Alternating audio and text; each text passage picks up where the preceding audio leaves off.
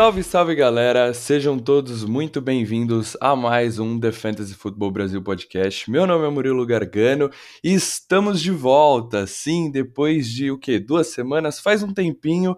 Culpa do nosso draft da nossa Liga Dynasty que finalmente terminou. Eu sou responsável por essa demora, enrolando demais nas minhas picks. Desculpa aí ao pessoal mas estamos de volta aqui para trazer mais conteúdos cada vez mais próximo da NFL, né? Uma semaninha para começar a NFL, para começar a pré-temporada. Então a gente já entra nesse clima de trazer o, o episódio de rankings, de My Guys, de Sleepers e tudo mais.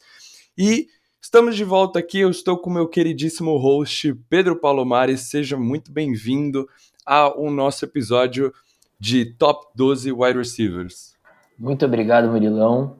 É, para quem escuta a gente e não, e não tá jogando a Liga Dynasty junto com a gente, tá pensando, pô, os caras tiraram férias, devem estar tá atolados com trabalho, faculdade, sei lá. Mas não, a gente só tava participando mesmo de um draft de 25 rounds, 14 times, 12 horas por pick, que demorou basicamente 21 dias. Então, a gente não estava produzindo conteúdo porque a gente estava literalmente jogando fantasy futebol, né? Um draft muito longo, acho que o mais longo que eu já fiz. Só que estamos de volta, né? Estamos de volta, como o Murilo falou, falta uma semana aí para a gente começar é, de fato a pré-temporada, né? O training camp.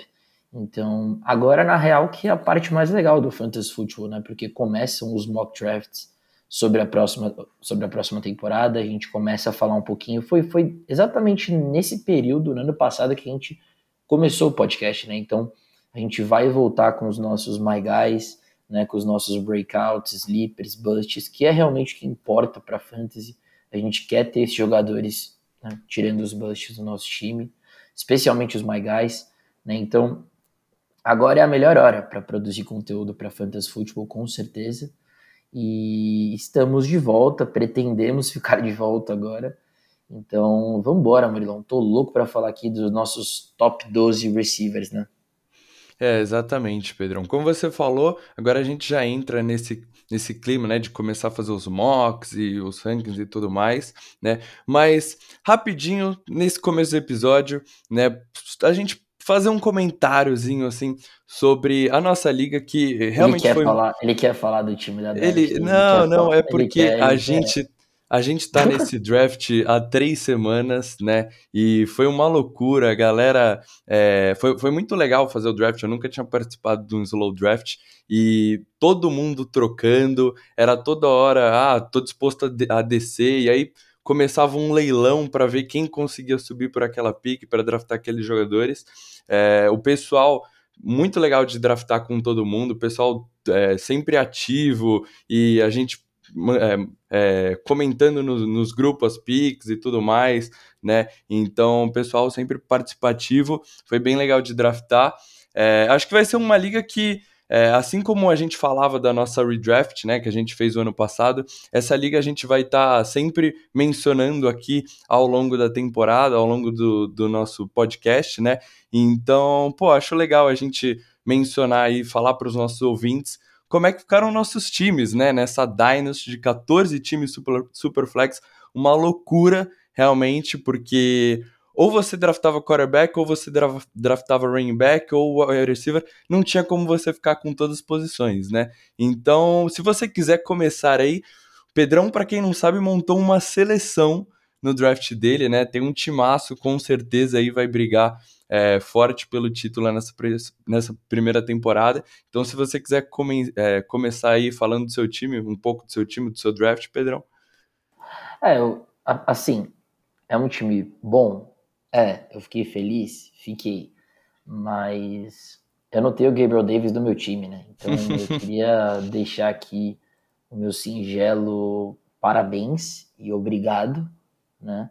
Pelo, pro Felipe aí que escuta a gente, é, que tá jogando a Liga Dynasty com a gente, né? Então, se a sua intenção era machucar alguém, você conseguiu, basicamente, né? Porque não existe o Gabriel Davis não estar no meu time em qualquer liga que eu jogue, né? Eu tinha um plano, eu tinha um plano e esse plano foi destruído pelo Felipe. Meu plano era Michael Pittman de wide receiver 1 né, em Dynasty, Hollywood Brown de wide receiver 2 e o Gabriel Davis de wide receiver 3, né? E eu quase consegui concluir esse plano se não fosse pelo Felipe, né? Então, parabéns a ele que pegou o Gabriel Davis de mim.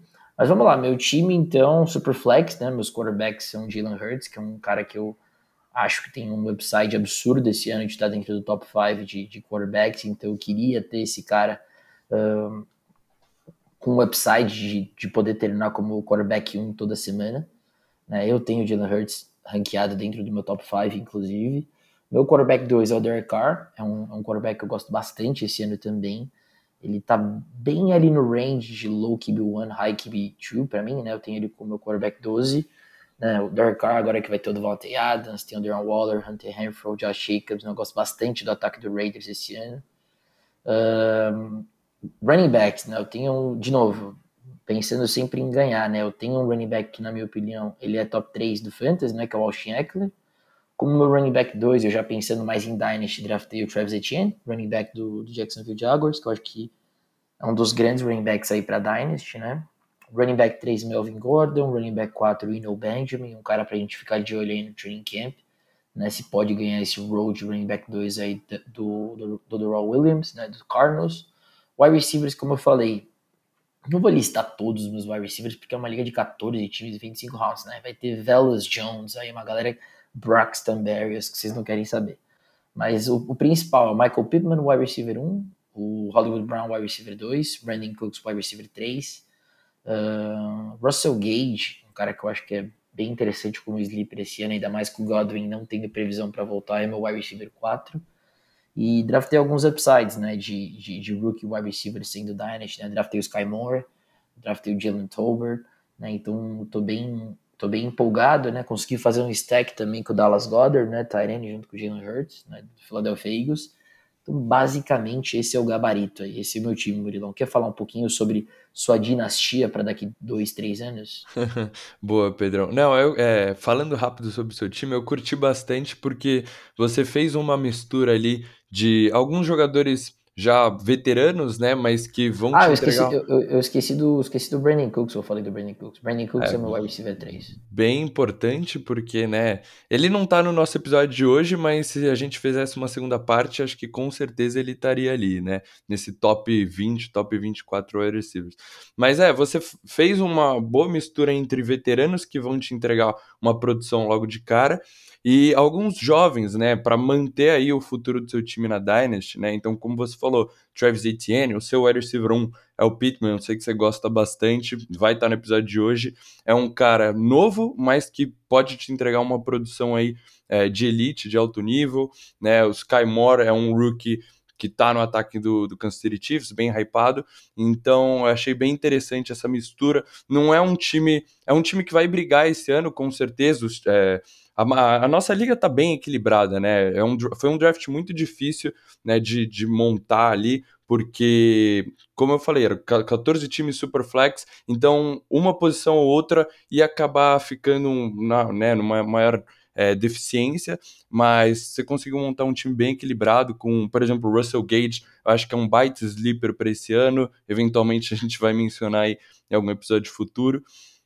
Então, um belo time. E, cara, o Pedrão falou, a dinastia pode dar muito errado, né? Porque eu basicamente draftei meu time de rookies e de segundanistas, né? Então, nas posições de quarterback, Trey Lance e, e Zach Wilson é, são dois quarterbacks. O Zach Wilson eu gosto bastante porque eu acho que o, é, o time dos Jets tem melhorado, é, feito é, upgrades né, em posições importantes para o Zach Wilson dar esse salto de evolução. Agora vai depender dele, vamos ver o que ele faz nessa temporada.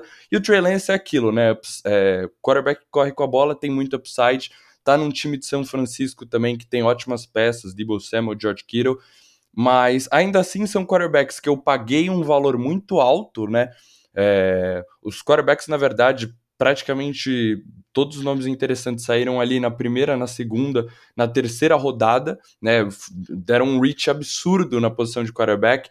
Eu, eu fiquei até curioso para ver se algum time que é, acabaria deixando passar a posição de quarterback ia buscar nomes como James Winston, Ryan Tannehill, Matt Ryan nos rounds ali mais para a nona, décima rodada, como que iriam ficar esses times, né? Então vai ser interessante também, é, também ver isso, porque é, tivemos várias estratégias para montar os times, né? Mas enfim, acabei pagando cara aí pelos quarterbacks e basicamente eles não são nenhuma certeza na NFL, né? Eles ainda precisam se provar e garantir serem se tornarem os quarterbacks da franquia aí desses times, né?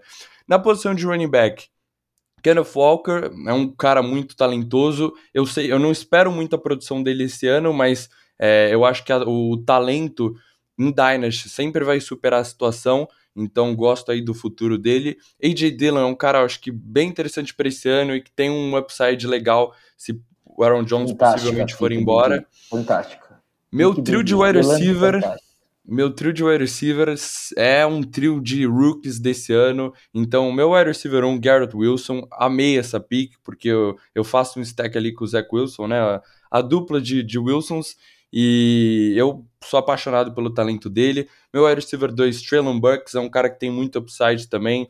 Christian Watson de wide receiver 3, é um cara que eu tenho um, um pouco pé atrás, mas que eu também dei uma estudada, eu gosto muito do talento dele. É, Kader Stone de wide receiver também, né? É um cara que teve dois jogos absurdos na temporada passada. Eu sei que tá nessa bagunça do New York Giants, mas também mostrou talento e tem muito upside. Meu tight end é a minha primeira escolha do draft, né? Kyle Pitts. E aí eu, é uma escolha que eu fiquei muito na dúvida se eu ia de quarterback, se eu ia de running back. E eu acabei indo pelo Pitts porque, cara, imagina você teve essas cinco últimas temporadas do, Travis, do Travis Kelsey que ele dominou a posição de Tyrant, que ele te dava um claro upgrade sobre os outros Tyrants. Então é isso que eu espero do Pitts aí nas próximas sete, oito temporadas, que ele me dê essa vantagem né, na posição. Então eu tenho a posição de Tyrant aí segura aí para eternidade, basicamente. E no banco né? Eu, eu, eu acabei trocando, descendo bastante, fazendo muitas escolhas, descendo bastante, é, subi bastante das minhas escolhas de 15, 14, 16 para o 12, que eu ainda achava que tinha um bom valor ali. Então eu tenho alguns nomes interessantes, como o Ramondre Stevenson, é um dos meus Patriots, mostrou muito talento, eu gosto bastante. Tyrion Davis Price é um cara que esse backfield dos Niners é sempre uma bagunça, então ele pode acabar tendo um valor interessante. Khalil Herbert é um rookie que também mostrou um belo serviço temporada passada, né? Wide receiver, Rondell Moore, Wendell Robinson e um cara que eu gosto bastante, estou estudando bastante também, Desmond Reader, quarterback de Atlanta. É, com certeza eu acho que ele vai ter uma oportunidade de startar nessa temporada e eu tô gostando do que eu tenho estudado aí do Desmond Reader. Eu sei que nosso episódio de quarterback a gente basicamente só falou mal dessa classe, né? Mas eu tô com um pouquinho de, de esperança aí, de fé no Desmond Reader, que ele pode é, mostrar algum serviço aí na NFL nessa primeira temporada, Pedrão. Boa, é, teve algumas picks do seu time que eu gostei muito, né? O Trey Lance, obviamente, é uma das que eu amei. Né? Eu acho que para uma Dynasty você ter o Trey Lance, o upside né, o teto é de, é de Josh Allen. É, você me roubou o Jalen Hurts, né? Mas tudo bem. é, é, é, que o, o Jalen Hurts a gente consegue enxergar mais o, o, o teto de top 5 agora, né? Mas o Trey Lance também é um dos quarterbacks que consegue atingir esse, esse teto, esse range de top 5 quarterback por conta, né? Da forma que ele. Por conta das características do Trey Lance, né? Ele, ele talvez ele é mais raw, digamos assim, né? Mas ele tem muito upside, né, o Trey Lance. E o AJ Dillon, né, eu acho que é um cara que todo mundo gostaria na sua Dynasty. Cada vez mais a gente vê o Aaron Jones sendo utilizado como pass catcher do time do, do, do Green Bay Packers, e, e, por mais que isso esse ano vai ser muito importante para ele, né, porque o Packers não tem ainda um wide receiver 1, né, por exemplo, os reportes que chegam que o Alan Lazard vai ser o wide receiver 1. Se você está esperando que o Alan Lazard vai ser um sleeper, ele não vai ser um sleeper, pelo menos para mim. Né? Então, por isso que o Jones é tão importante esse ano, mas é óbvio que quem deve ter a maioria dos toques na bola é, em termos de on the ground é o A.J. Dillon. Então, a gente vai ver muito A.J. Dillon esse ano. Né? E cada vez mais, né? Porque o Dillon, ele tá naquela idade de, de virar o titular e o Aaron Jones já tá indo para aquele... É, para aquela fase de, de backup, né, de, de um running back mais de terceira descida, né, então a tendência é a gente ver o Dillon cada vez mais influente, E óbvio que eu sabia que você ia falar do seu stackzinho, Zach Wilson e Gary Wilson, né? Dupla Wilson. Mas é um time bem interessante, cara. É um time pro futuro, é um time que você juntou bastante talento. Né? Você pega o Ramondre Stevenson, né? Que foi uma pick também que eu queria muito fazer. Tentei subir na sua frente para draftar o Stevenson. Stevenson que vai atrapalhar bastante meu Damian Harris esse ano, inclusive, né? Mas dois excelentes drafts, né? Acho que a gente com estratégias bem diferentes, você buscando mais o futuro né, no, seu time, e eu fazendo meio que, como você falou, uma, uma mescla de, de presente com o futuro. Né? Eu quero ganhar agora, mas quero também ter peças importantes para o futuro. E é assim que você joga uma Dynasty. Ou você monta um time para futuro, ou você monta um time para agora, ou você monta um time meia-meia, né, para não ficar não ficar nem muito para trás nem muito para frente, né? Foi o que eu procurei tentar fazer. Mas é isso, Murilão. Vamos falar então aqui dos nossos top 12 wide receivers, né? Bora, que é o tema, o, o, tema do nosso podcast hoje.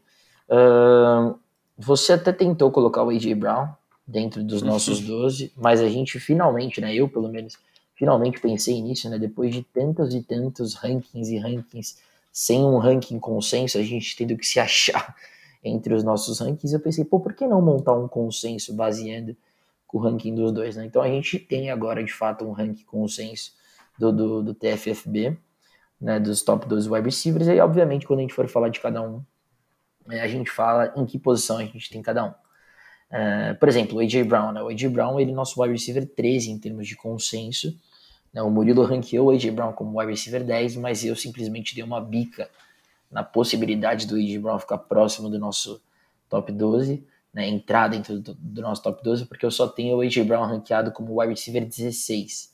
Né, então ele acabou ficando ali na nota de corte, mas acabou não passando do nosso top 12. Então, não, A.J. Brown, você não vai é, ser comentado, falado, você não vai ter audiência nesse episódio, pelo menos. Obviamente que a gente vai falar do A.J. Brown até a temporada começar, né? O Murilo gosta dele, tem ele como wide receiver 1, mas eu não. Vale uma menção honrosa, vai, Pedro. Não vai, só porque eu sei que você.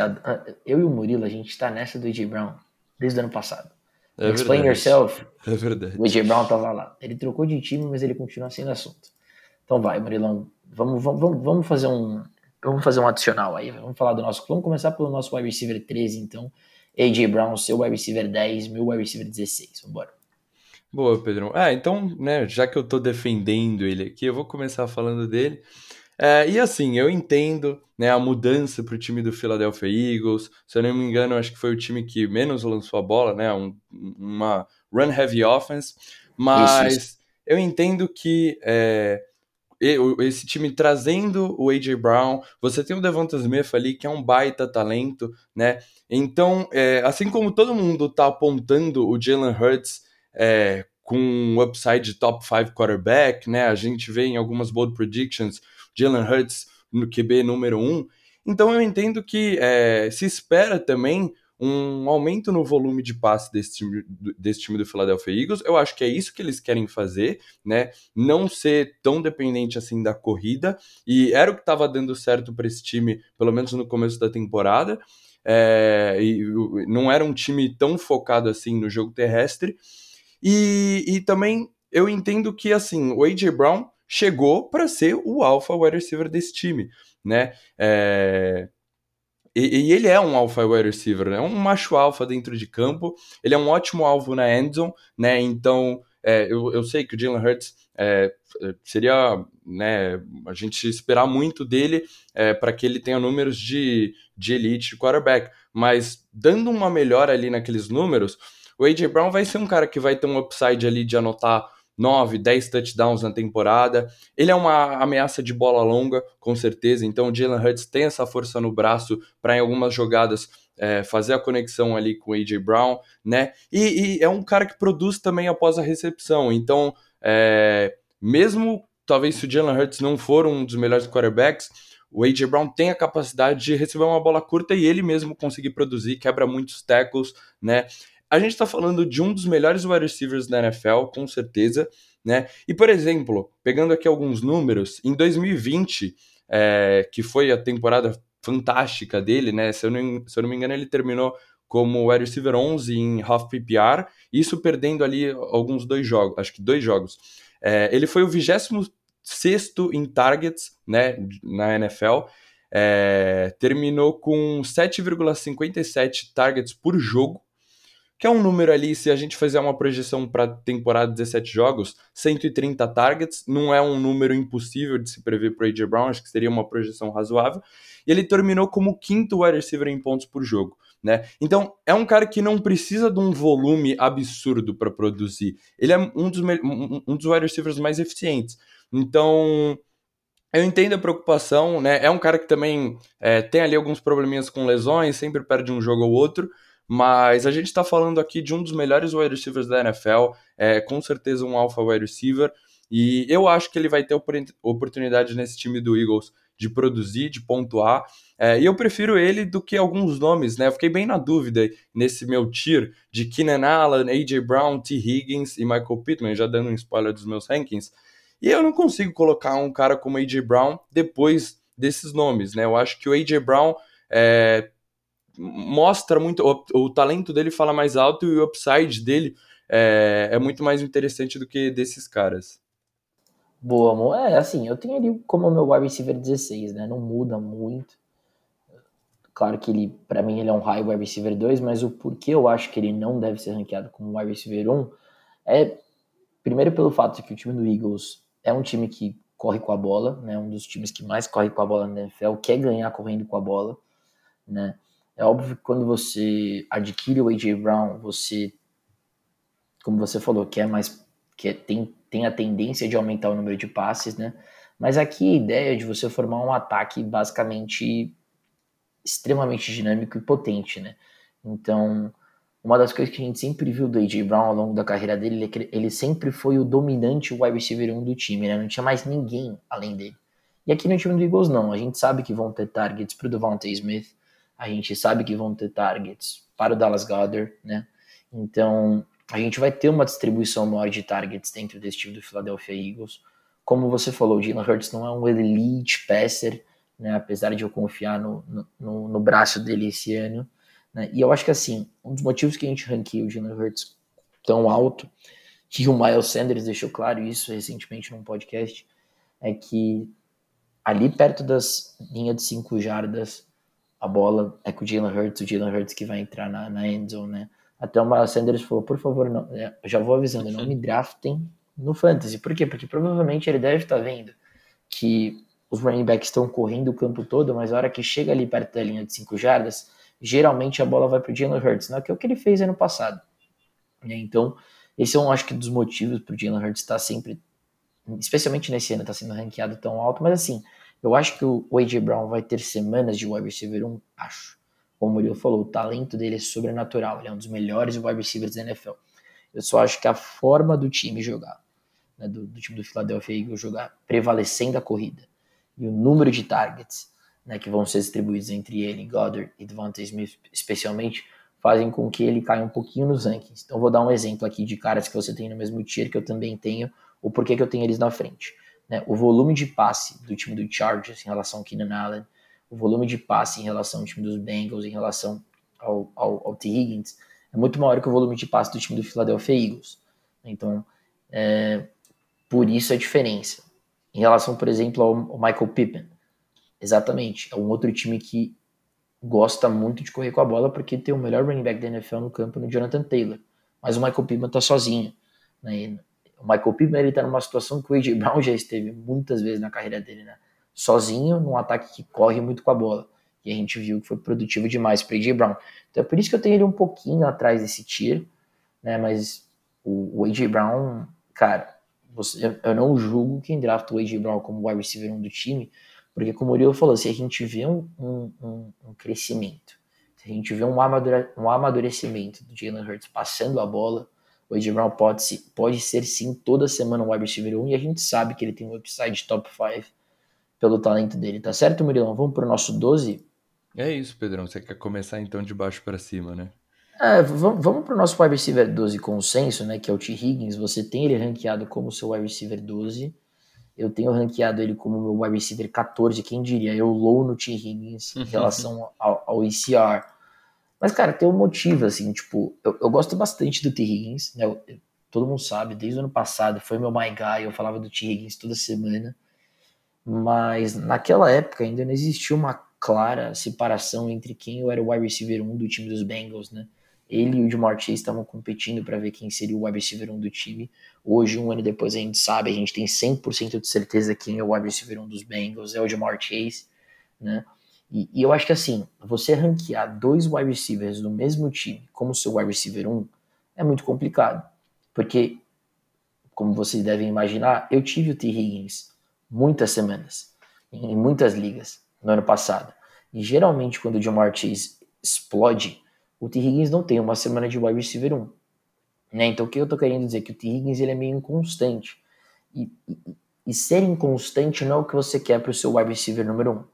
Você quer um pouquinho mais de constância. É claro que o T. Higgins tem as suas semanas também de wide receiver 1, ele vai ter, ele tá num dos melhores ataques da NFL, um dos melhores quarterbacks da NFL, do Joe Burrow, mas ele não é o wide receiver 1 do time dele. É o Jamar Chase. E vai ser sempre o Jamar Chase.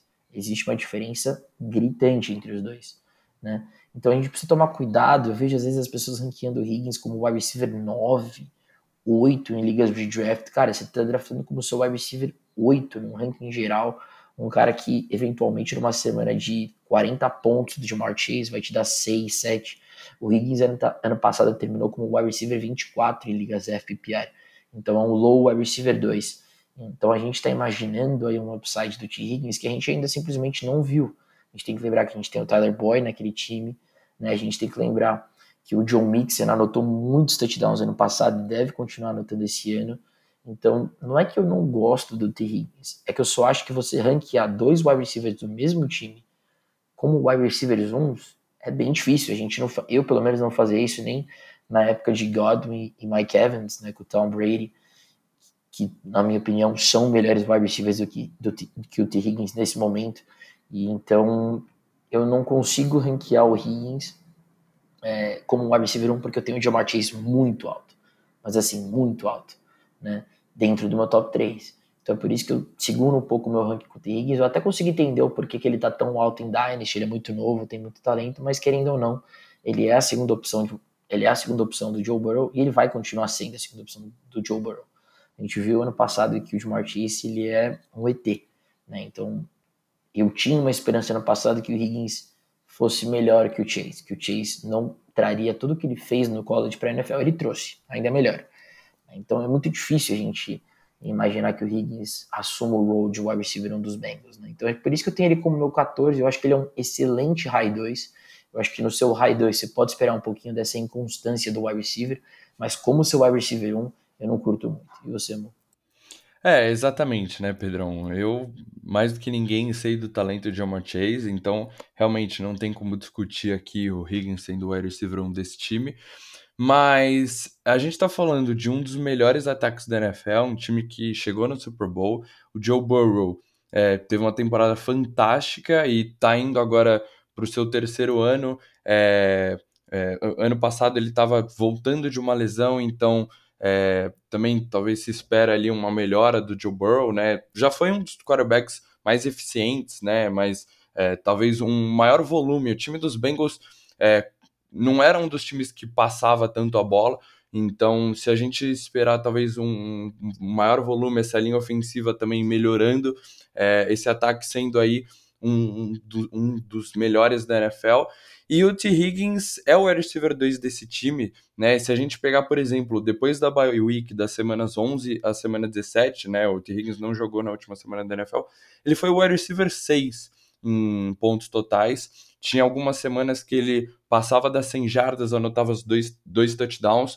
É, eu concordo com o que o Pedro falou, foi meio inconstante, assim como foi o Jamar Chase também foi um cara que, é, apesar da temporada fantástica, o Chase não teve um número é, absurdo de targets, como por exemplo o Cooper Cup, Justin Jefferson, Devante Adams, então também teve suas semanas inconstantes. É, e, e, assim, eu concordo, o T. Higgins é, seria um ótimo nome ali para o wide receiver 2. Ele tá como né, meu, meu wide receiver 12, terminando ali é, meu tiro de wide receiver 1 porque é, é um cara muito talentoso, como eu falei, um dos melhores ataques da NFL. O T. Higgins teve 24,1% dos targets é, na linha de 10 jardas, né, desse ataque dos Bengals. É a mesma porcentagem, mesma porcentagem que o Jamar Chase. Então, é um cara que o Joe Burrow procura ali quando o time tá chegando próximo de anotar um touchdown. Ele tem esse upside de, de, duplos dígitos de TDs na temporada. Então, eu coloco ele aqui porque eu prefiro ele do que nomes como, por exemplo, Pittman, né, Deontay Johnson, Terry McLaurin, que eu coloquei aqui um pouco abaixo. É, acho que a gente não vai mencionar nesse episódio. Eu acho que o, o Tiggins é um cara bem seguro por estar nesse ataque do Cincinnati Bengals. Boa, amor. Vamos para o nosso wide receiver 11, então, né? Michael Pittman. Uh, curiosamente, eu tenho ele como meu wide receiver 11. Você tem ele como seu wide receiver 13, né? Todo mundo falando bastante do Pittman esse ano, né? Ele teve o breakout dele ano passado. Uh, foi muito bem com o Carson Wentz e mostrou seu wide receiver 1 do time dos Colts. Né? Terminou como um mid wide receiver 2, mas teve semanas, muitas semanas de wide receiver 1 né? E, e agora, por que, que eu tenho ele já nesse range aí de, de wide receiver 1? Porque ele é, melhorou de quarterback, né? Agora você sai de um Carson Wentz e vai para um Matt Ryan, o que é uma melhora estratosférica, stratos, sei lá como fala essa palavra, é uma, é uma, é uma melhora absurda de quarterback, né? A gente sabe que o Matt Ryan já bancou por muitos e muitos anos wide receivers 1 na sua carreira, Julio Jones, é, Roddy White, né, recentemente o Calvin Ridley, né, e o Michael Pittman é claramente o melhor jogador desse ataque depois do Jonathan Taylor, é o wide receiver 1 desse time, a gente tem brigando pelo role de wide receiver 2 o Alec Pierce, recém-draftado, e o Paris Campbell, então ninguém, ninguém ameaça o role do Pittman, então é mais ou menos a situação do A.J. Brown nos últimos anos, né, então você tem um time que vai correr muito com a bola, mas se não correr, a bola vai para o Pittman e tem um bom quarterback para executar o passe no, no, no, Matt Ryan, então eu gosto bastante. Eu acho que o Pittman, por conta dos targets, né, ele tem ele tem uma grande chance de bater os 150 targets esse ano. E então, por conta dos targets, eu me sinto seguro de ranquear ele como um wide receiver 1, porque eu sei que ele não vai me gerar, provavelmente, a inconstância que um T. Higgins possa gerar, salvo em semanas que ele enfrente um matchup muito difícil, né, um cornerback é, que venha fazer o shadow nele. Mas mesmo assim, eu acho que ele vai ser o foco do ataque aéreo do time do, do Colts, o que me faz ranquear ele como o wide receiver 11 e você. É na boa, Pedro. Eu sei que é um cara que você gosta bastante, né? Você subiu aí para draftar na nossa Dynasty. É, é um wide receiver que mostrou seu talento temporada passada, tem esse upgrade na posição de quarterback. Eu gosto do que o Matt Ryan traz para esse ataque do Indianapolis Colts, mas é, Ainda assim, é um time que vai correr muito com a bola, né? Foi o sexto é, que menos passou é, a bola temporada passada. Então, apesar de ele ser disparado aí a melhor opção é, de wide receiver nesse time, eu não sei também se ele tem esse upside aí de 150 targets, né? Temporada passada já teve um número bem interessante, ele era o único wide receiver desse time. É, bateu a marca de 129 targets, né? Jogou todos os jogos temporada passada. Então, é, e, e, assim, você fez a comparação com o AJ Brown. Eu não sei se o Pittman tá nesse patamar aí de talento que é o AJ Brown, que, por exemplo, é, se enfrentar um shadow aí, uma marcação pesada que defesa adversária pode colocar ali o melhor cornerback, colocar os safeties também próximo ali para marcar o Pittman, o Pittman vai conseguir ter uma boa partida. É, eu não sei se, por exemplo, o Pittman com 130 targets vai conseguir ter os 10 touchdowns, né? As temporadas que o temporada que o AJ Brown passava dos duplos dígitos, né? Ano passado anotou só 6 TDs, porque o time corre com o Jonathan Taylor quando tá chegando próximo da red zone. Óbvio que o Pittman vai ser ali uma arma do do Matt Ryan quando o time, né, quando precisar lançar para Endzone, mas enfim, eu não, eu não, vejo tanto assim esse upside que você enxerga no Pittman, mas gosto bastante dele também. Eu acho que é um ótimo high wide receiver 2, né? E por isso que tá ali como meu wide receiver 13. Boa. Vamos então para um cara que a gente concorda, que é o Keenan Allen, né? Nossa diferença em relação ao Keenan Allen é, é quase nula. Eu tenho ele como meu wide receiver 10 você tinha ele como seu wide receiver 11 e o Pittman era seu wide receiver 3, né, o mais alto dos seus wide receivers 2, o Michael Pittman. Então vamos falar aqui de um cara que nós dois concordamos que é um wide receiver 1, o Keenan Allen. Acho que é muito simples, né? A gente ainda enxerga, provavelmente, baseado nos nossos rankings, o, o Keenan Allen como o wide receiver 1 do time do Los Angeles Chargers, né? O cara que vai ter mais volume, vai ter mais targets nesse ataque. A gente sabe que o Keenan Allen é o homem de confiança é, do Justin Herbert. Um, a gente está falando possivelmente aí do melhor ataque da NFL, do Chargers desse ano.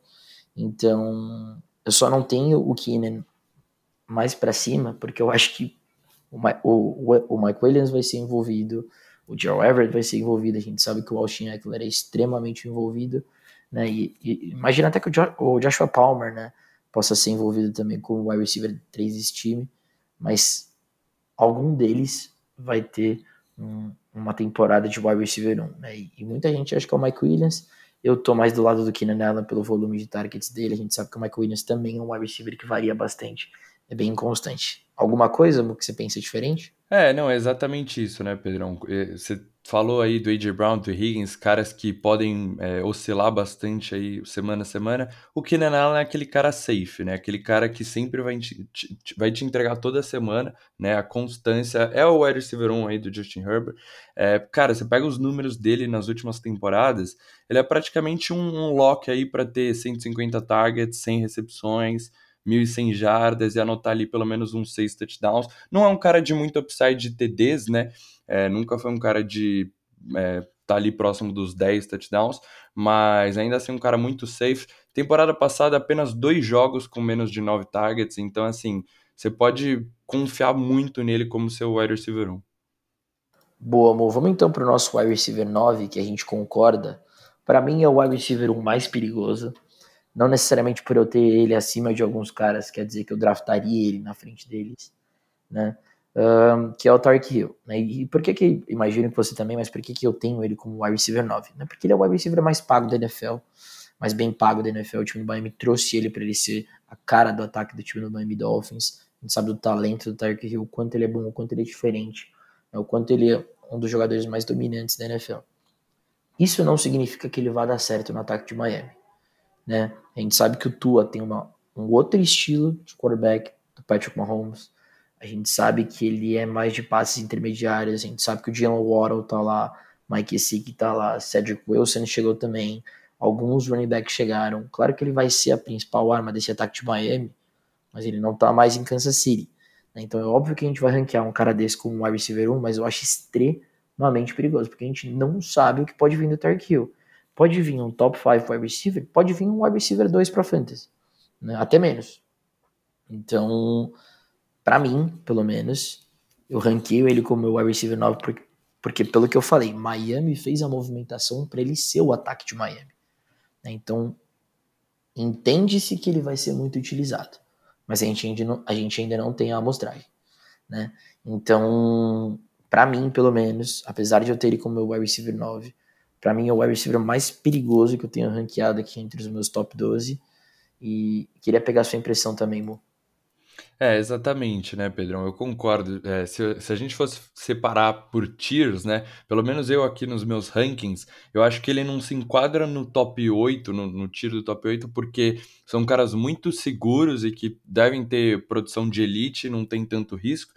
E o Tyreek Hill já fica mais próximo do A.J. Brown, do, do T. Higgins, por exemplo, que são caras que é, podem acabar oscilando um pouquinho, né? Mas como você falou, é, é um investimento muito alto desse time dos Dolphins e é um cara que já mostrou seu talento, né? Vamos ver como é que ele vai produzir fora desse sistema do Andy Reid, né? Sem estar jogando com o Patrick Mahomes, mas é um cara que muito talentoso, então a gente imagina que ele vai ser muito envolvido, deve ter aí próximo de 140 targets aí nesse time, mesmo com Jalen Warren tem, sendo também um cara é, muito bom e tendo mostrado produção na temporada de calor, o Tark Hill é o wide receiver 1 desse time, né? É o cara que a gente imagina é, que vai ter mais volume. E o Mike McDaniel, né, head coach do time dos Dolphins, vem da escola do Kyle Shanahan, né? Então pode, é, pode saber utilizar o Tark Hill de uma forma interessante. Se talvez o Tua não tem a força no braço que o Patrick Mahomes tinha para soltar aquelas bombas, né, e fazer aquela conexão em bolas longas, e o Tark Hill tinha aquelas semanas que ele explodia para 200 jardas e dois touchdowns, talvez utilizar a velocidade do Tark Hill é, para produzir depois da recepção, né, é, numa forma, não que o Debo Samuel, o Debo Samuel é um cara maior, obviamente, mas utilizar da melhor forma, né, o, o talento do seu wide receiver é, para que ele consiga produzir. Então, a gente está colocando ele aqui pelo talento, né, que ele sempre mostrou na NFL nas últimas temporadas. é, pelo investimento que o time dos Dolphins fez aqui, mas com certeza é um cara que mudando de situação tá num range ali perigoso. Se o Tua desapontar essa temporada, né, se ele não for muito bem utilizado é, pelo head coach, pela comissão técnica, é um cara que pode decepcionar um pouquinho aqui desses grandes nomes que a gente está falando na posição de wide receiver. É isso, Murilão. Vamos então para o nosso oitavo. Debo Samuel, wide receiver dos 49ers. Os dois temos o Debo como nosso wide receiver número 8. Cara, a gente viu o talento do Debo é, quando ele está saudável. É, preponderar no ano passado. É um wide receiver fantástico, possivelmente o melhor wide receiver após a recepção da NFL. É claro que a gente tem o Jamar Chase agora, a gente tem o CeeDee Lamb, né? o próprio Tark Hill, mas o Debo Samuel tá nesse range aí. E, e a forma que o Kyle Shanahan usa ele, né? Como running back, como wide receiver, é outro cara que é, o, é a cara do ataque, né? Claro que a gente tem o George Kittle também, mas o Debo assumiu esse protagonismo no ataque do, dos 49ers. Vamos ver como é que vai ser com o Trey Lance agora, né? Por isso que a gente não tem o Debo tão alto, pelo menos eu. Oito para mim é suficiente. Porque a gente não sabe como vai ser a adaptação dele com o, o, o Trey Lance. Mas, cara, pelo talento não tem como fugir muito aí do top 8. O que, que você acha, mano? É, exatamente, né? É um cara que também traz algumas incertezas, né? Então, é, como você falou, o Trey Lance como quarterback é um quarterback móvel que deve correr bastante com a bola, né? Então a gente não sabe como vai funcionar aí essa conexão. É um cara que é, pediu o trade request ali no off-season, né? E se eu não me engano ainda tá né, com esse trade é, tá ativo ainda esse pedido de troca, né? Então, talvez por isso, eu imagino que ele deve estender o contrato mas talvez não vai ser utilizado. Eu acho que esse trade request foi muito pela forma que ele foi utilizado, né, como um running back. É, eu não sei se ele vai ser tão vai ter o volume que ele teve na temporada passada, né? Ele anotou oito touchdowns terrestres, então é um número bem alto aí também que pode re acabar regredindo um pouco. E tem uma competição forte por targets também, né? A gente tá falando de George Kittle, que é um dos melhores targets da NFL, apesar de não ser utilizado tanto como um recebedor. O Brennan Ayuk é um jovem wide receiver aí que também mostra o talento. Então, é, diferente de nomes que a gente vai falar aqui para cima, que é, muito possivelmente tem 150 targets ou mais na temporada, o Debo Samuel já é um cara de um pouco menos de volume, que deve ter 120, 130 targets na temporada, mas lógico, a produção que ele faz com o jogo terrestre ah, acaba valorizando aí muito é, para fantasy, né? É, eu acho que daqui para cima agora o negócio fica outro patamar, né? O tiro agora é, fica muito forte, né? De wide receiver 1. Uh, o negócio agora aqui dá uma levada de patamar, claramente, né? Então, eu acho que aqui, cara, dá até pra gente começar a falar de dois em dois, pra gente especificar um pouquinho mais esses wide receivers aqui, trazer um pouquinho nossa visão sobre eles. Uh, vamos trazer então Primeiro, os nossos, de acordo com o nosso consenso, nosso set é o Mike Evans, né? nós dois temos o Mike Evans como nosso wide receiver número 7, e o nosso 6 no consenso é o Devante Adams. Né? O Murilo tem ele como wide receiver número 5, eu como wide receiver número 6. Um, então, vamos falar agora sobre esses dois wide receivers que têm upside de terminar dentro do top 3, dentro do top 2, por que não? Né? Então, começando pelo Mike Evans, que é nosso wide receiver número 7, a gente sabe que o Godwin é, vai perder o começo da temporada. Né? Alguns especialistas imaginam que o Godwin pode perder até a primeira metade da temporada por lesão. Né? O Gronk se aposentou. Né? Então, assim, a gente tem o Russell Gate chegando, eu e o Murilo, a gente falou um pouquinho que a gente acha que ele pode ser um grande sleeper esse ano, mas em termos de targets, em termos de targets na red zone, né? o Mike Evans ele vai dominar tudo, né? Tudo. E o Tom Brady ama o Mike Evans, ama targetar o Mike Evans, né? Então, esse cara, não, é difícil encontrar um cara mais seguro do que ele, de todos que a gente falou até agora, né? Porque, pelo menos até o Godwin voltar, o time tá dependendo do Mike Evans, né? E é claro que o Brady é o Brady, ele vai achar outras armas, né? Como a gente falou, o Russell Gage chegou aí, mas o Mike Evans é o foco total do time no passing game. A gente tem o Fournette também. Mas ele vai ser muito constante. Ele vai ter muitos targets para o jogo. Ele é sempre uma ameaça de uma big play na red zone. Né? O upside do Mike Evans, especialmente na primeira metade da temporada, está dentro do top 3, por que não? É por isso que eu tenho ele como meu sétimo, acredito que o Mu também, o Mu já vai falar. Eu tenho o Devante Adams como meu número 6, justamente pelo fato de que a gente não sabe o que a gente vai ter do Adams. É claro que do Derek Carr pro Rodgers existe uma diferença, né? Não existe a mesma conexão Rodgers e Devante Adams do que Derek Carr e Devante Adams, mesmo eles tendo jogado junto no college, né? E, cara, é basicamente por conta disso, né? O Devante Adams estava sozinho no Packers, ele não tá mais sozinho agora no time uh, dos Raiders, a gente tem o Darren Waller lá, né? A gente tem o Hunter Renfro lá, a gente tem um ataque mais completo, na, minha opinião, do que o time do, dos Packers, né? Então, um aumento na competição por targets. É claro que o Devante Adams vai ser o número um, mas um aumento na competição por targets, né? E, e um downgrade de qualidade de quarterback faz o Devante Adams estar aqui como meu número 6, né? Eu acabei, eu tô meio que junto com o consenso, né? O Mook tem o Adams uma posição acima do consenso, o Mike Evans é o sétimo dele. Então, se quiser falar sobre esses dois, Mook, a gente vai subindo de dois em dois. Boa, Pedrão. É, como você falou, aqui esquece, a gente tá falando da Elite, né? Então, cara, o Mike Evans, sem o Chris Nossa, Godwin... Você fez uma, você fez uma referência fiz, ao Casemiro agora fiz fantástica, uma referência. parabéns. Genial, genial.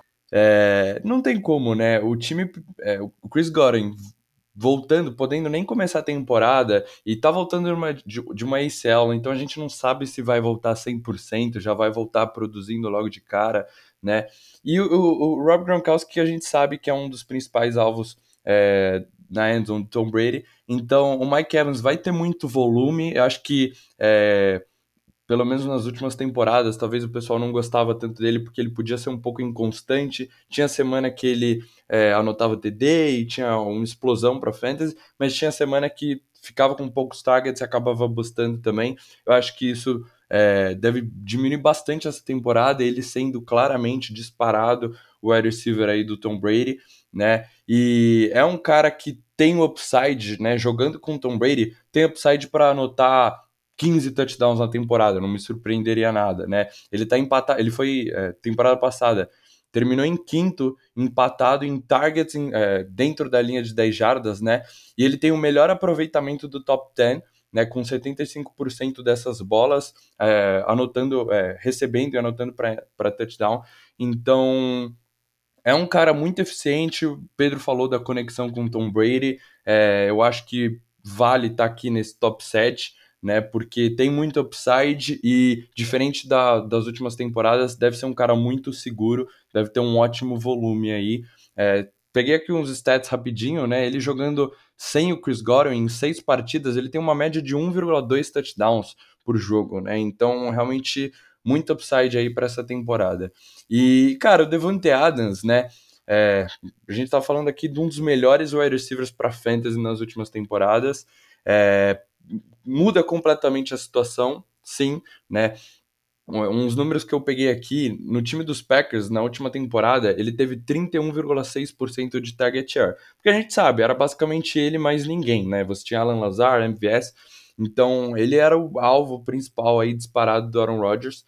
É, mas eu entendo que vai ter essa competição por, por targets aí no time dos Raiders, mas, por exemplo, os Packers foi o 15 em pass attempts, né, temporada passada, com 593, enquanto os Raiders foi o sétimo em pass attempts, com 628. Né? A chegada do Devante Adams pode melhorar mais ainda, né? O Josh McDaniels também chegando como head coach. Talvez esse time queira lançar mais ainda a bola. Então, eu imagino que pela competição esse target share deve diminuir um pouco, mas talvez pelo volume do ataque, os targets podem se manter ali próximo do que o Devante Adams sempre recebeu.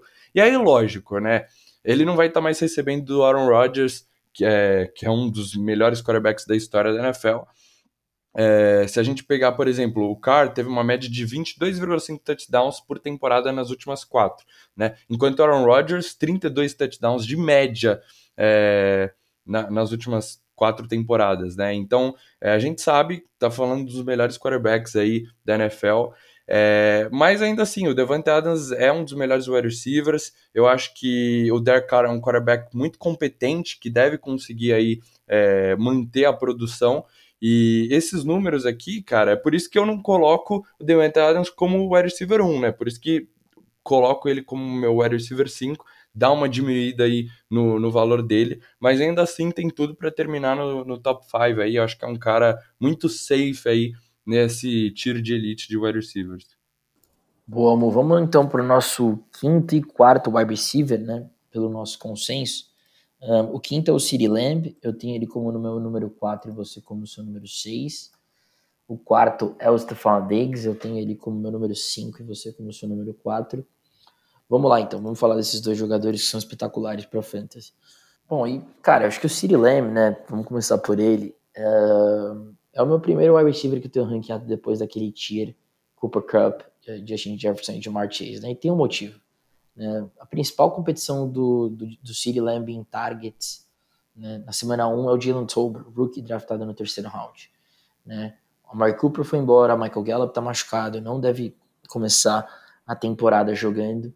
Né? Então, para um dos wide receivers com o maior talento da NFL, que vem cada vez mais melhorando, talvez ele, ele seja o wide receiver com mais targets nas primeiras três, quatro semanas, dependendo de como vai ser o, o, o Dak Prescott. A gente sabe que o talento é absurdo. O talento é semelhante a de Justin Jefferson de Jamar Chase, do City Lamb, não tá tão atrás. E talvez ele consiga o maior número de targets dentre eles, porque ele realmente está sozinho no ataque dos Cowboys. Né? Então é por isso que eu tenho ele quase nesse tier de elite. Gosto muito do City Lamb. A gente sabe que o ataque de Dallas vai fazer seus pontos. Dak Prescott, Ezekiel Elliott, Tony Pollard e City Lamb. Né? A gente tem o Dalton Schultz também, que é o cara que teve atrair alguns targets bem bacanas esse ano. Mas o Sid Lamb é o cara. Eu, eu tenho jogadores aqui grifados que para mim eu chamo de fantasy gold esse ano, né? Então, cada um numa posição. Para mim, na posição de running back é o DeAndre Swift, na posição de wide receiver é o CeeDee Lamb, na posição de quarterback é o Jalen Hurts e na posição de tight é o Darren Waller.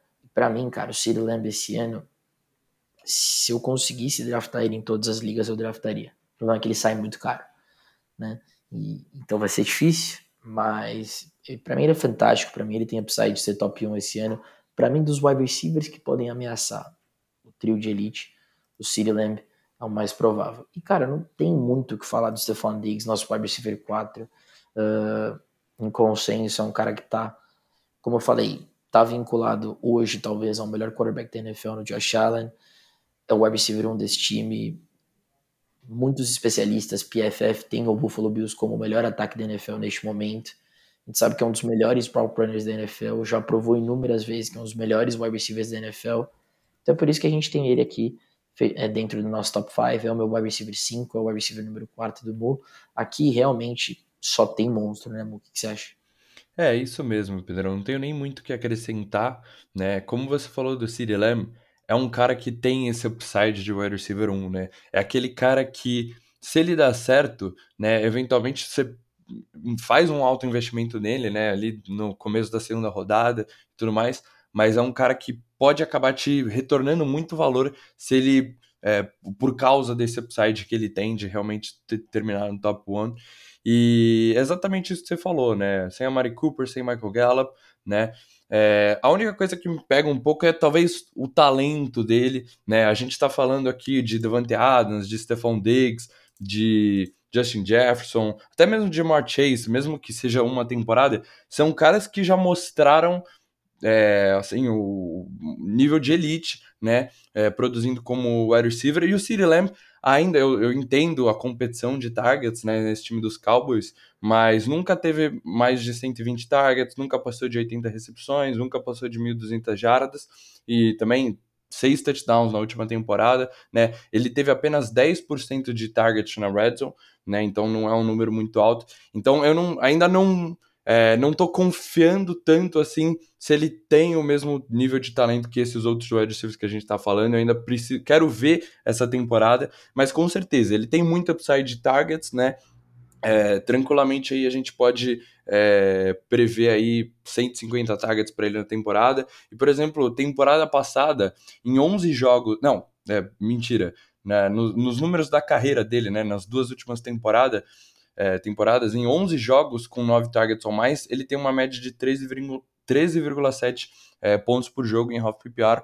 Então, é um cara que, quando teve volume, produziu muito bem né? Indo para sua terceira, para o seu terceiro ano, é, pode melhorar ainda mais esses números aí com um volume de targets interessante, ele pode produzir no mais alto nível. E o, Stone, o Diggs é exatamente isso. Estendeu o contrato agora com os Bills, né? Nas duas últimas temporadas, 160 targets, então é um cara de muito volume, é o disparado ali o melhor wide receiver do Josh Allen. Eu sei que tem muita gente que gosta do Gabriel Davis, né? O Pedrão, inclusive. Mas Cole Beasley saindo, Emmanuel Sanders saindo, você tem 216 wide receiver targets disponíveis, né? Então, muito disso pode ir para o Gabriel Davis e uma parte também pode acabar sobrando aí para o Stephon Diggs, ele tendo mais volume ainda do que já teve nos últimos anos. É, e é um cara que também, por exemplo, ano passado, ele foi o segundo wide receiver com mais targets na red zone, né? Foram 34, apenas 3 a menos que o Cooper Cup, então é, é, um cara que também tem upside de touchdown, não tem muito o que falar, joga com o melhor quarterback possivelmente aí da liga, num dos melhores ataques. Então, Stephon Diggs é meu wide receiver 4. É que realmente esse top 3 aí, esse primeiro tier, não tem muito que mexer, né, Pedrão? Então, isso que eu ia falar. O que, que a gente vai falar desses caras? Sem muito sincero. Exato. Vamos falar dos três juntos, né? É, os, os, dois temos ranqueados Jamar Chase número 3, Justin Jefferson número 2 e Cooper Cup número 1. Vamos tentar diferenciar esses três. Vai ser difícil, mas vamos tentar. É, bom, o Cooper Cup eu acho que é fácil, talvez a gente entender o porquê que ele é o número um. Uh, ele basicamente liderou a liga em todos os quesitos de wide receiver. Não sei como terminou, mas foi praticamente isso. Ele liderou a liga em tudo, né? Então é difícil você ranquear alguém acima dele quando ele lidera tudo, targets, touchdowns, é, jardas, é muito difícil. Então, por isso que o Cooper Cup é o número um, porque realmente, neste momento, não existe ninguém que faz tanta diferença na posição de wide receiver como o Cooper Cup. A diferença entre Justin Jefferson e Jamar Chase é mais difícil, mas eu vou explicar o que, que eu pensei na hora de ranquear. Quando a gente olha para o Justin Jefferson, a gente tem um ano a mais de NFL do que o Jamar Chase. A gente tem o Aaron Thielen de 31 para 32 anos, que já se machucou e perdeu o restante da temporada com uma lesão no pé a gente tem uma discrepância entre os dois principais wide receivers da equipe, cada vez mais aumentando, entre JJ e Thielen, né? A gente tem um ataque de Minnesota que fez mudanças, né, na sua comissão e já é reportado que é um ataque que vai lançar mais a bola, né, esse ano. Então é basicamente por isso. O Murilo falou, de Chase às vezes ele é meio inconstante, às vezes o jogo é do T. Higgins, às vezes o jogo é estritamente do John Mixon, né? Então, essa inconstância do Jamar Chase, eu acho que a gente não vai encontrar no Justin Jefferson esse ano, que vem falando que quer ser o wide receiver da NFL em termos de talento e, e, de propriedade, digamos assim. Quem é o melhor wide receiver da NFL? Justin Jefferson. Né? Ele vem falando que ele quer ser esse cara. Então, eu ainda acho que a gente vai ter semanas do Jamar Chase que vão ser inconstantes, como foi no ano passado, é claro que você drafta o Jamar Chase como top 3 wide receiver, porque quando vem uma semana dele, é uma semana de 40 pontos, né? Mas eu acho que essas são as principais diferenças, são os três principais wide receivers desse ano. Qualquer um dos três é absurdamente muito, assim, não dá nem para explicar o quanto os três são wide receivers um, estratosféricos.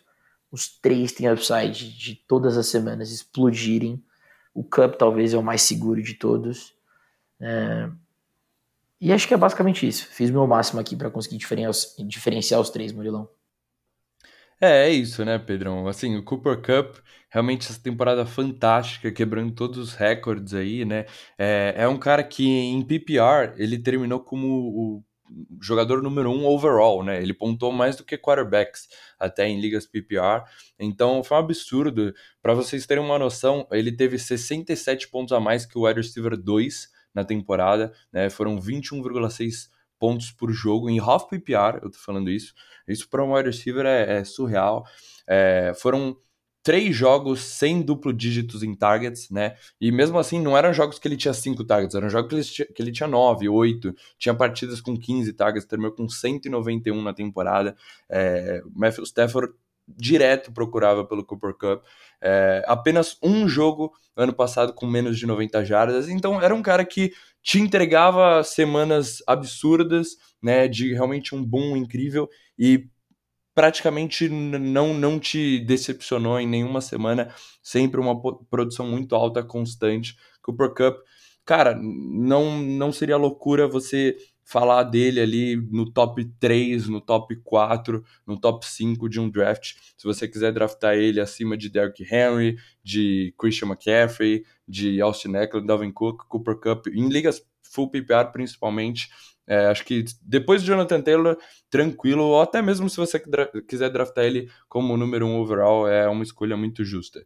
O Justin Jefferson é o que o Pedrão falou, né? Mudanças aí na comissão técnica, então Kevin O'Connell chegando é, do time dos Rams, né? Ele era coordenador, coordenador ofensivo dos Rams, chegando para ser o head coach. Então existe até uma história aí de que o Justin Jefferson pode ser o Cooper Cup aí dessa temporada, né? Porque vai trabalhar com um cara que ajudou o Cooper Cup aí nesse último ano.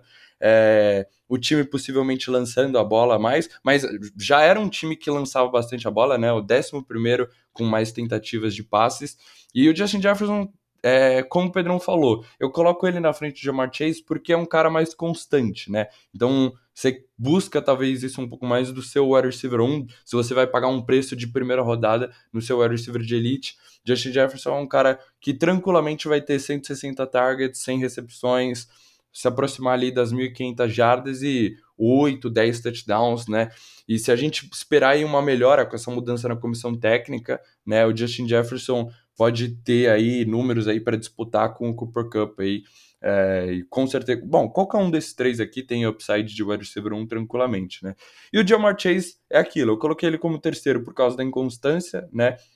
Então, ano passado, ele teve cinco jogos com menos de 10 pontos, né? E todos esses cinco jogos foram depois ali da semana 9, né? Então, justamente quando eu falei ali que o, o T. Higgins é, teve uma boa sequência, que terminou com o wide receiver 6, é, um ponto que o Pedro falou, numa semana que o Chase ia bem, o T. Higgins ficava sumido. Numa semana que o T. Higgins passava das 100 jardas, já anotava dois touchdowns, o Chase ficava um pouco sumido, né? Então tem isso, essa disputa por targets não é tão é, pesada, tão forte para o Justin Jefferson, para o Cooper Cup, né? Então o Jamar Chase um pouco mais é, inconstante, mas cara, a gente tá falando de um rookie wide receiver, né? Então, ele indo para sua segunda temporada, né? Como eu falei, time melhorando ali ofensiva, o, o Joe Burrow, né? Cada vez mais evoluindo como quarterback, né? Ele teve um número baixo de targets ano passado, 128 targets, é que realmente foi um wide receiver incrivelmente eficiente, né? Mas esse time dos Bengals talvez lançando um pouco mais a bola, o Jamar Chase se aproximando ali dos 150 targets, é, com certeza ele pode aí é, passar a Cooper Cup, passar o Justin Jefferson, porque a gente está falando de realmente um talento aí surreal na posição de wide receiver. Mas é isso, não tem muito o que falar aqui. Basicamente, a ordem aqui não, não, diferencia muito. Qualquer um você pode draftar aqui no primeiro round do seu draft, você vai ficar muito feliz, com certeza. Então, acho que é isso, Murilão. Finalizados então o nosso episódio aqui de Top 12 Wide Receivers.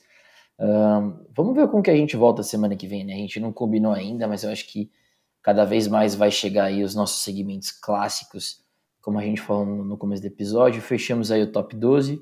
Eventualmente a gente pode trazer mais um aí falando do 13 ao 24 e depois começar o nosso, os nossos My Guys, etc. Mas muito obrigado pela sua participação. É bom estar de volta como sempre e até semana que vem. Mais algum, alguma coisa que você quer falar, amor? É isso, Pedrão. Muito feliz de estar aqui de volta, né, gravando o nosso podcast. Agora começamos aí nossa sequência aí para os conteúdos se aproximando da temporada de NFL.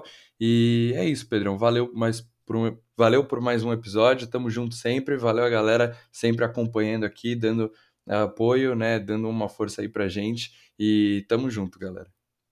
Valeu, rapaziada. Até semana que vem. Um abraço. Valeu.